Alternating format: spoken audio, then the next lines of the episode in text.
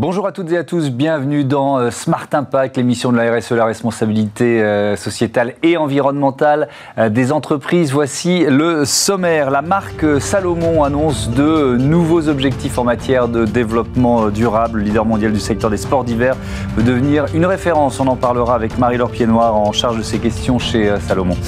Que reste-t-il des 150 propositions de la Convention citoyenne pour le climat? Les Français qui ont participé ont-ils d'être aussi critique vis-à-vis d'Emmanuel Macron et de son euh, gouvernement. Ce sera le thème de notre débat tout à l'heure. Et puis dans euh, Smart Ideas, une start-up en pleine lumière, vous découvrirez euh, Céline Gauthier et son design végétal. Trois thèmes, 30 minutes pour les développer. C'est Smart Impact et c'est tout de suite.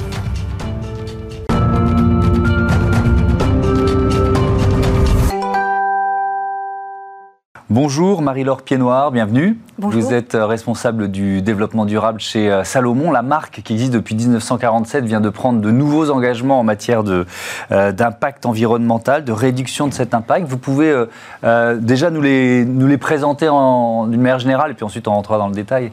Oui, alors Salomon a une démarche de développement durable qu'on a nommée le Play Minded.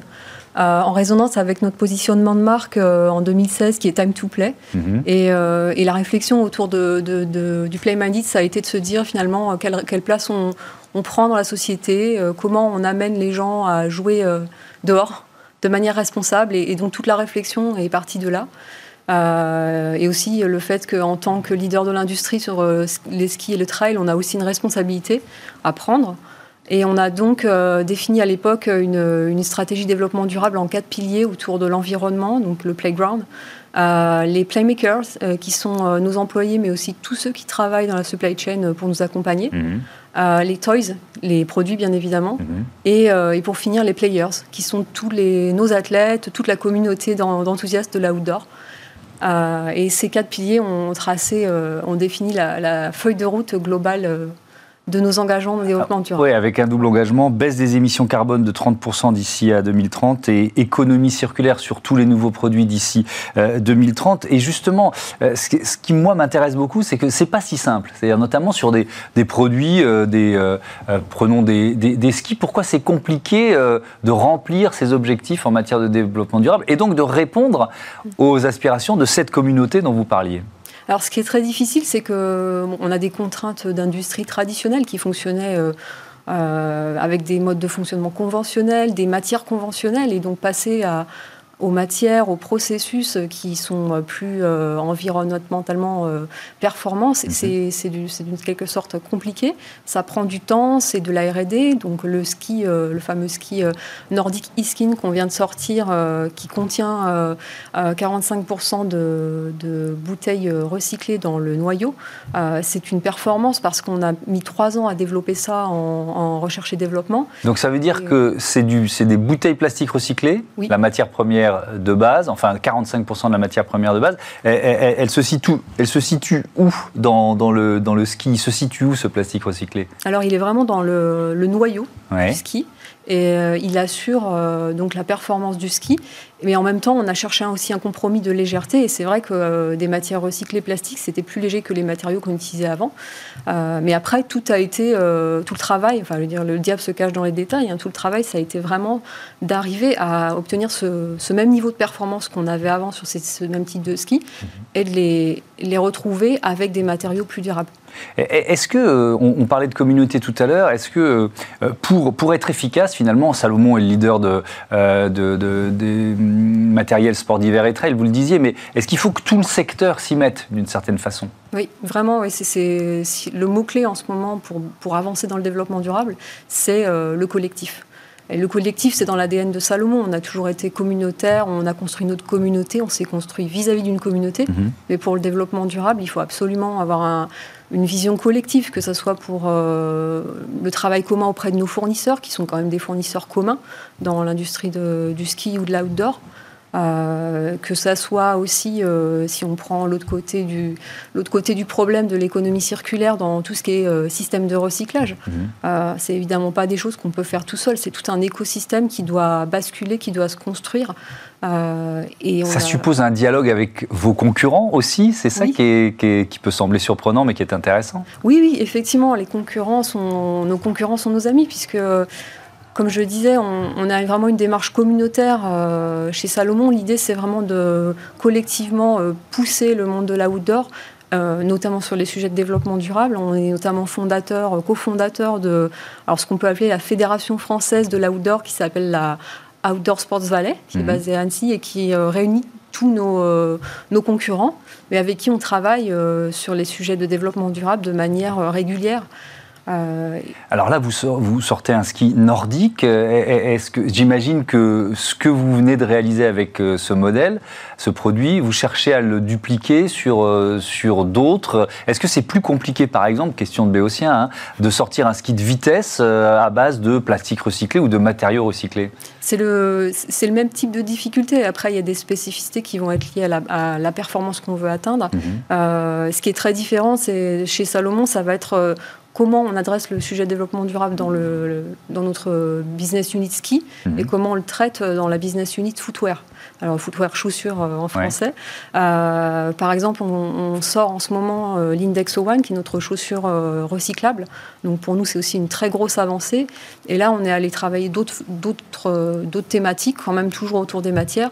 Et on a ce que je disais tout à l'heure, sur l'Index One, notamment toute la question de la recyclabilité. Mmh. Comment on assure le système de recyclage le, recyclage et la durabilité des produits. Est-ce qu'il euh, y a aussi une volonté, alors peut-être qu'elle existait avant, mais de, euh, de, lutter contre ce qu'on appelle l'obsolescence programmée? Tout à fait. Alors, en plus, euh, les on va dire, les produits qu'on développe, c'est des produits auxquels les gens s'attachent. Parce que quand on est dans l'outdoor, quand on, on joue dans l'outdoor, mmh. on s'attache aux expériences qu'on vit avec ses skis, avec son sac à dos, avec ses chaussures. Et, euh, effectivement, c'est important la durabilité des produits.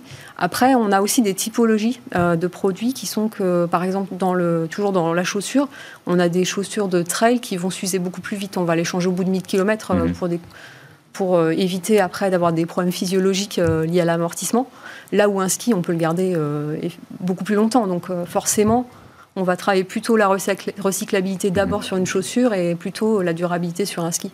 vous, parliez de la, du, recyclage. Côté emballage, vous faites quoi pour, pour réduire l'impact de Salomon en matière d'emballage? Alors sur l'emballage, on a fait un gros travail. Alors là, c'est vraiment comme enfin, ce que vous disiez tout à l'heure, c'est un travail de fourmi.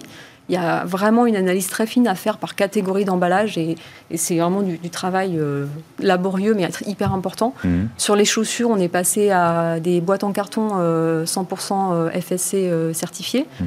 on, a, on, a aussi commencé à retirer tout ce qui est rembourrage, vous savez, dans les chaussures qui, finalement du papier inutile. Ça servait pas à grand chose. on a fait aussi une grosse passe sur toute la partie ski, sur, sur les, tout ce qu'on appelle les polybags, ces, ces sacs plastiques euh, à usage unique qu'on retrouve dans la, quand on commande un vêtement en ligne ou quand on achète des chaussures. Mmh.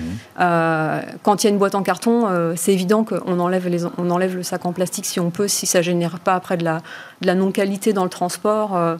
il y a des, vraiment des choses très faciles à faire qui sont, on va dire, c'est d'abord réduire les emballages, le sur-emballage, tout cet emballage qui n'était pas nécessaire et qui, qui euh, permet de, réduire très immédiatement euh, les emballages. Et mm. après, il y a des les pistes d'après, c'est vraiment euh, supprimer, par exemple, les, les polybags, supprimer les boîtes en carton. Ça, c'est des sujets un peu plus long terme. auxquels on commence à réfléchir. Donc vous commencez à réfléchir à, ça, ça veut dire que c'est possible alors, c'est un gros challenge parce qu'après, on, doit vraiment encore plus mailler le travail de manière systémique avec, la, avec, nos, avec la logistique, avec nos fournisseurs, parce qu'après, c'est c'est des questionnements euh, vraiment euh, sur toute la chaîne d'approvisionnement, de, de la, par exemple de la chaussure qui sort de l'usine de production de mhm. notre fournisseur euh, clé et qui après va, va être transporté et va arriver en boutique ou d'abord en, en entrepôt logistique. Et sur votre propre consommation d'énergie, il y a évidemment des usines euh, Salomon. Là aussi, euh, euh, voilà, il y, a, une volonté de réduire, de réduire sa consommation. Je crois que vous avez une usine en Autriche, à Altenmark, qui est un peu un modèle à suivre. Pourquoi? Oui, c'est alors l'usine d'Altenmark, c'est notre usine de ski mmh. alpin. et qui est engagé depuis un certain nombre d'années dans une exemplarité environnementale et notamment énergétique. Donc maintenant, depuis un certain temps, ils sont passés à 100% d'énergie renouvelable. Ils ont une chaudière à base de biomasse. ils ont aussi, alors pas sur le volet énergie, enfin, alimentation électrique, ils ont aussi euh, développer tout un système extrêmement euh, efficace de gestion des déchets. Mhm. Par exemple, les chutes euh, des chaussures de ski en production sont réutilisées, etc., etc. Et ça, vous réussissez à le dupliquer dans d'autres usines ou c'est compliqué là aussi? Alors, ce qu'il y a, c'est que Alton Mart, c'est une usine dont on est propriétaire. Mhm. Après, ce qui est un gros challenge pour nous, mais pour tous les, tous les acteurs de l'industrie, hein, c'est d'aller après travailler avec les fournisseurs euh, les qu'on appelle de rang 1, de rang 2, mhm. pour que eux-mêmes, euh, lorsqu'ils sont implantés dans des pays où les sources d'énergie sont très carbonées, euh, puissent aussi passer à des, à des énergies décarbonées. Donc là, c'est un énorme travail parce qu'il faut d'abord mesurer et après aller engager le dialogue. Et c'est là encore qu'on revient sur cette notion de commun, de collectif. C'est-à-dire que une usine qui fabrique nos skis, mais d'autres skis en même temps. Il faut qu'on soit, euh, que tous les clients mhm. euh, viennent discuter euh, en commun avec le fournisseur en question pour voilà, travailler des solutions. Merci beaucoup, merci Marie-Laure Piano. À bientôt sur Bismart. On passe à notre débat consacré au bilan de la Convention citoyenne sur le climat et au jugement de ceux qui ont participé sur la loi climat et résilience.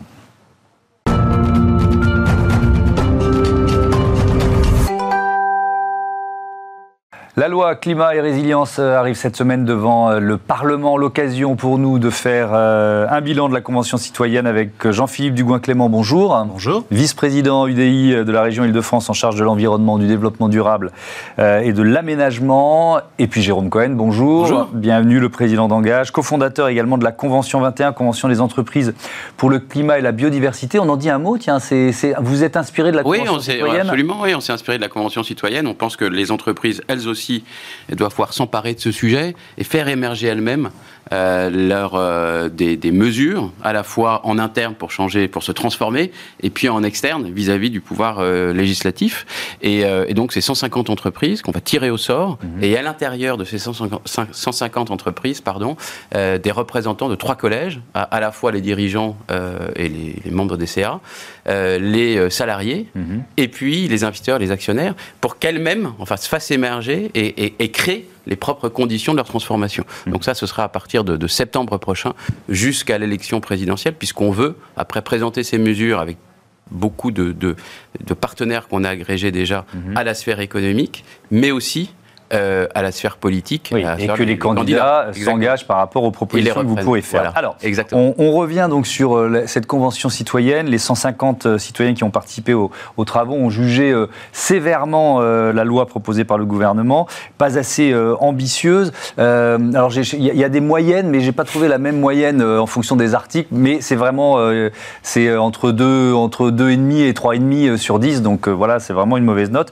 Qu'est-ce que vous leur répondez, Jean Jean-Philippe Dugoin-Clément. Est-ce que le Parlement, qui commence à examiner la loi, peut la renforcer, cette loi, d'après vous? Alors, elle va être énormément discutée. Je crois qu'il y a quelques 5000 amendements qui ont été déposés. Donc, mhm. on est sur un texte de loi, on le voit, tant au sein de la majorité que des différents groupes d'opposition, ça discute. Il va y avoir euh, beaucoup de, sujets dessus. Après, ce qui est terrible dedans, c'est que c'est un exercice qui est extrêmement déceptif parce que on demande à 150 personnes de travailler pendant plusieurs mois mhm. euh, sérieusement, de s'engager, de creuser des sujets, de faire des propositions. Et en bout de course, selon la façon dont on compte, le nombre de filtres qu'on met ou qu'on ne met mhm. pas, on se rend compte qu'il y avait 149 propositions, 3 jokers, donc on descend à 146. Mm. Et le projet de loi 3C, globalement, reprend 46 propositions. Et selon les comptages, on en a une dizaine qui mm. sont repris quasiment sans filtre. Donc effectivement, c'est quelque chose qui est déceptif. Et je crois que l'erreur qui a été faite là-dessus, euh, ça a été de la part du président de la République dès le départ de dire on reprendra tout et je prends trois jokers, plutôt que de dire faites-nous une base de travail euh, sur laquelle on pourra co-construire, co-élaborer. Je, vais citer d'ailleurs ce que Emmanuel Macron dit en en avril 2019. Hein. Euh, ce qui sortira de cette convention, je m'y engage, sera soumis sans filtre, soit au vote du Parlement, soit à référendum, soit à application réglementaire directe. Euh, évidemment, c'est cette expression sans filtre, sur qui pose euh, problème. C'était une promesse intenable? Bah, déjà, il fallait pas la tenir, ça c'est certain. Mais ah, peut-être avant de rentrer là-dedans, je pense que c'est quand même une, une expérience démocratique absolument majeure, fondamentale. Il y en a déjà eu en Irlande, par exemple, euh, à l'heure où la démocratie représentative, à mes yeux, doit être euh, enrichie. Et puis, ça montre aussi que les citoyens peuvent participer directement à la démocratie, je dirais, à, condition qu'on leur donne un socle de connaissances qui a été remarquablement fait et un process d'apprentissage. Donc ça, c'est déjà majeur. Après, je pense que ce qui est dommageable. Oui, mais si c'est pour créer de la déception. Ah, ça, évidemment, ça, je suis complètement d'accord avec vous, mais c'est aussi une déception, je crois, par rapport à la réalité de la loi telle qu'elle sort. Puisqu'aujourd'hui, euh, le Conseil national pour la transition écologique, le Haut Conseil sur le climat, mm. le CESE critiquent la loi climat en disant qu'elle va pas assez loin. Moi, je trouve que le, le plus dommage, c'est que finalement, que c'est ce qui ressort euh, in fine, eh ben, n'ira pas sur la promesse quand même qui était fondamentale de dire qu'on doit, on doit baisser pardon, de 40% mmh. les émissions de gaz à effet de serre entre, sur la base de 1990 en 2030. C'est ça le plus grave, à mon avis. Mais, c'est quoi alors C'est quoi les filtres finalement euh, Parce que c'est quoi C'est le travail des, lobbyistes, par exemple euh, Peut-être que les lobbyistes de l'industrie ont été plus puissants que ceux qui défendent l'environnement. C'est hmm. de certaines industries. C'est un, ensemble, euh, c'est un ensemble de pouvoirs, de contre-pouvoirs, de lobbying qui effectivement. Après, un lobby, c'est pas quelque chose de sale. non, j'ai pas dit que c'était sale. Mais effectivement, on voit qu'il y a eu le travail des lobbies. On voit que dans un certain nombre de cas, il y a aussi des adaptations très concrètes aux réalités sur des questions notamment de calendrier. Mmh. mais c'est vrai que d'une manière générale, on rentre dans quelque chose qui est la mise en œuvre concrète d'un projet. quand on rentre dans la mise en œuvre concrète d'un projet, ça prend du temps. Et ce qui est absolument terrible, c'est de... En fait, c'est la règle du jeu que vous fixez au départ. Et c'est mmh. quand la règle du jeu n'est pas respectée, vous mmh. créez de la déception. Et c'est de ne pas avoir dit très clairement au départ, euh, on travaillera sur l'adaptation avec vous. On aurait très bien mmh. pu aller plus loin en associant la Convention climat à l'adaptation de la loi. Ah, il y a peut-être aussi la notion de principe de... Allez-y. Euh, non, je voudrais réagir sur la, sur la notion d'intérêt, euh, enfin de lobbying qui défendent des intérêts. Sauf qu'il me semble que les citoyens et la, et la, et la Convention pour, pour le climat étaient plutôt représentatifs d'un lobbying d'intérêt général et qui se sont fait probablement contrer par un lobbying d'intérêt privé ou d'intérêt particulier. Hmm. Donc je pense qu'on ne peut pas mettre sur un même niveau la défense de l'intérêt général, encore faut-il le définir extrêmement bien, ce qui est compliqué, hmm. et la défense de, l'intérêt privé. Donc là, je crois quand même qu'il y a eu euh, euh, je, ce qui entraîne une déception. je voudrais prendre un exemple et, poser peut-être la question du principe de, réalité. Euh, l'exemple, par exemple, du, de l'écocide. Les citoyens de la Convention souhaitaient que l'écocide soit reconnu comme un crime. Mm. Euh, est-ce que c'était tout simplement impossible, d'après vous? Je pense que moi, mon sentiment, c'est que c'était compliqué. Après, entre euh, ce qui a été demandé et en faire un délit extrêmement euh, séquencé, il y avait une, il y avait une marge. Moi, objectivement, le crime d'écocide, je pense que c'est quelque chose d'extrêmement compliqué. C'est pas quelque chose auquel je suis favorable par nature. Mm. Mais ce qui est terrible, c'est de leur avoir dit on le garde, ça sera sans filtre, mm. et derrière de mettre des filtres ou des conditionnalités. Euh, encore une fois, toutes les mesures, on peut en discuter. Si on prend un autre exemple, c'est la question de, des consignes verts à 2023. 2023, mm-hmm. on se rend compte, c'est euh, dans 18 euh, mois, on y est quasiment. Mm. Que techniquement, on ne soit pas en état d'adapter le système, ça peut se comprendre, ça peut s'entendre. Donc c'est repoussé à 2025, oui, mais encore une fois, ce qui est terrible dedans, mm. c'est dès le départ de ne pas avoir dit, voilà ce qui est faisable, et quand on adapte, et eh bien limite, on en discute, on en reparle ensemble avec la Convention citoyenne parce qu'on peut avoir une difficulté technique majeure, euh, juridique sur tel ou tel sujet. Jérôme Cohen, sur l'écocide par exemple Je ne sais pas si je me prendrais sur l'écocide, qui, mmh. qui, est une loi qui me paraît, euh, je ne suis pas juriste, c'est un, sujet qui, qui, me paraît euh, complexe et qui est peut-être pas représentatif de, de toutes les, les, les, les, 146 lois. Mais oui, mais c'est quand même pas inintéressant parce que non, non, je dis pas que si, on a, si on a, répondu, si, si on a laissé, je dis pas que c'est ça, mais si on a laissé à ces 150 citoyens la, la possibilité de, de croire ou d'imaginer que c'était possible en droit français de définir un crime d'écocide, alors qu'en fait, euh, ça, ça l'est peut-être ce qui est très, difficilement, c'est une erreur. Je suis d'accord, mais ils ont été accompagnés par des juristes. Donc, ben justement. donc c'était ça qui était aussi déceptif. Mais mm. prenons une loi qui est plus simple. Prenons la loi de la rénovation thermique, par exemple, des bâtiments. Ben, finalement, ils avaient voulu euh, faire que cette rénovation soit obligatoire, et on arrive avec une loi qui, en 2028, pour seulement 7% des logements, c'est-à-dire les passoires thermiques, pour la location sera obligatoire. Mmh. Donc évidemment, on voit. Et le problème, c'est si on avait 50 ans pour faire la transition écologique par rapport à un problème de dérèglement climatique ou de la chute de la biodiversité, mmh. on pourrait dire bon, bah, on progresse, on avance petit à petit, pourquoi pas? Sauf que là, les indicateurs disent qu'on n'a pas ce temps-là. Et donc ça montre aussi, je crois, un autre problème à l'heure où la démocratie et les politiques, enfin une perte de confiance mmh. importante.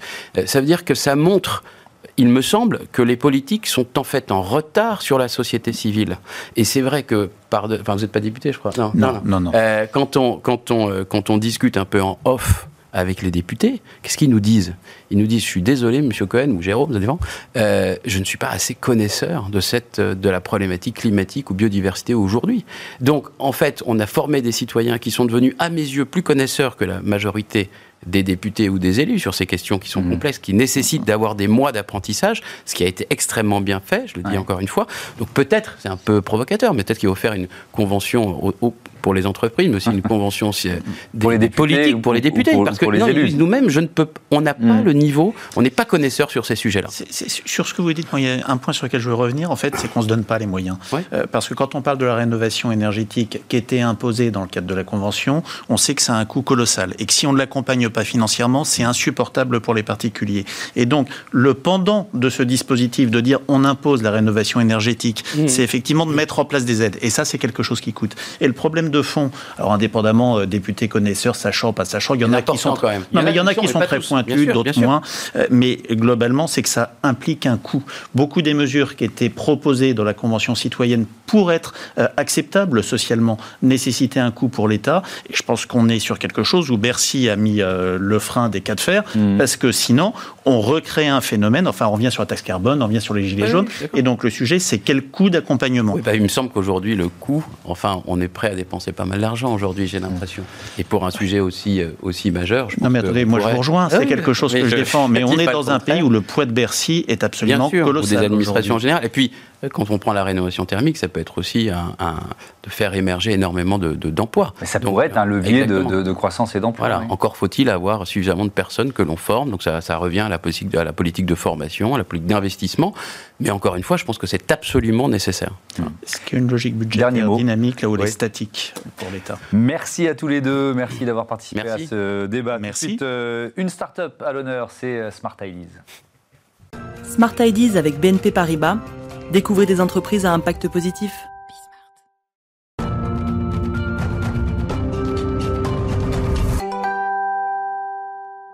Smart Ideas, la bonne idée du jour est celle de euh, Céline Gauthier, designer végétal, chef de l'agence Sensiatis. Bonjour Céline Gauthier, est-ce que vous m'entendez bien? Est-ce que la liaison est bonne? Bonjour, oui, je vous entends très bien. Bon, c'est parfait. Designer végétal, en quoi consiste votre métier? Expliquez-moi. Oui, alors un petit peu comme le paysagiste, on va ramener euh, de la nature, mais euh, plutôt que d'installer dans un parc ou un jardin, on va s'adapter justement à la ville euh, de plus en plus urbaine et minérale d'aujourd'hui. Donc on va créer des dispositifs, des structures de culture hors sol et on s'inspire bien sûr des écosystèmes de la nature pour le faire. Et donc qui sont vos clients? Ça peut être des particuliers, des entreprises? Oui, tout à fait. En fait, ça peut toucher énormément de personnes euh, différentes. Des entreprises qui veulent justement réaménager leur bureau et euh, ramener un petit peu de nature, ce qui permet de travailler la concentration euh, et éviter les turnovers. Ça peut être aussi des collectivités qui veulent mettre en place une dynamique de végétalisation de la ville en, faisant participer les, les, habitants par exemple, mais ça peut être aussi particulier qui veut éventuellement réaménager son intérieur et se reconnecter à la nature. Et vous concevez des objets également. Quel type d'objets alors ça peut être euh, du contenant euh, assez simple. Par exemple, j'en ai un euh, juste ici. Donc par exemple le pot cocoon qui est un pot en tissu. donc le petit défi c'est de trouver des solutions pour qu'on puisse arroser et ne pas en mettre partout bien sûr. Donc il y a toute une phase de recherche à la fois sur la forme mais au niveau technique également. Donc par exemple pour mettre au point un produit comme ça, ça vous a pris combien de temps? Euh, ça demande énormément de recherche euh, puisque par exemple la difficulté avec euh, le tissu c'est qu'à partir du moment où on va faire une couture, bah forcément on va créer un, trou dans le tissu et donc l'eau va s'infiltrer donc pour trouver la bonne forme et l'idée c'était de mettre les coutures sur le dessus. J'ai vu sur votre site également que... Ah, je, je, vous ai coupé la parole, j'entendais plus. J'ai vu sur votre site également que vous aviez créé un objet inspiré par les chats et les salles d'attente. Alors c'est très intrigant ça. oui, euh, ça c'était plutôt une recherche euh, bah, quand j'étais encore étudiante. Euh, l'idée c'était de ramener un apaisement dans ces espaces assez neutres et petits qui peuvent créer un état de stress pour les personnes qui attendent. Et donc je me suis inspirée justement de toutes les études qu'il y a sur la ronron thérapie et de ce côté objet doudou qui vient nous rassurer et qu'on peut installer facilement donc sur les sur les dossiers des chaises pour les salles d'attente.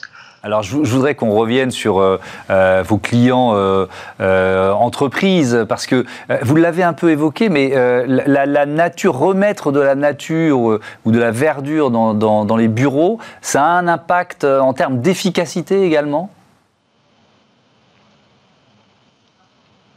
Oula, ça a coupé. Alors je vous repose ma question. Euh, vous, l'avez évoqué rapidement, mais le fait de remettre de la verdure dans des bureaux, euh, ça permet de, gagner en efficacité? Ah oui, tout à fait. Euh, travailler sur le bien-être des employés, collaborateurs. D'ailleurs, il y a une démarche que je mets en place qui est justement cette approche participative sous forme d'atelier. Donc, on inclut toutes les personnes dans la conception du dispositif qu'on va installer donc c'est pas seulement un élément tout fait et tout prêt euh, que l'on va pluguer. En fait, tout le monde va pouvoir prendre sa place et pouvoir s'exprimer sur ce projet. Et ça permet aussi euh, de euh, prendre les vents sur les questions d'entretien des entreprises, puisque c'est une vraie, une vraie question.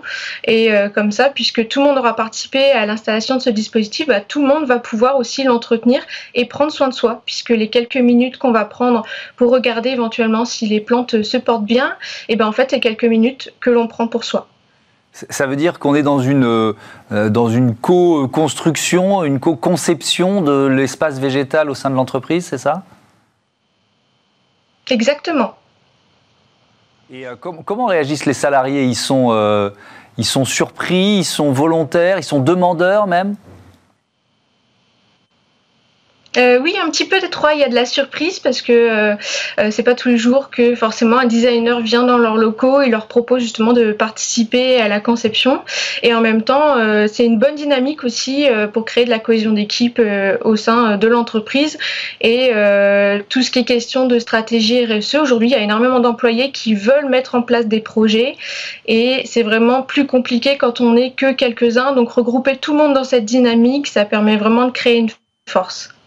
Merci, merci beaucoup Céline Gauthier. Bon vent à votre euh, agence euh, Sensiatis et à bientôt sur, euh, sur Bismart. Voilà, c'est la fin de ce Smart Impact. Je vous donne rendez-vous demain 9h, midi, 20h30. Ça, c'est pour les box. Et puis sinon, évidemment, l'émission, elle est disponible sur bismart.fr.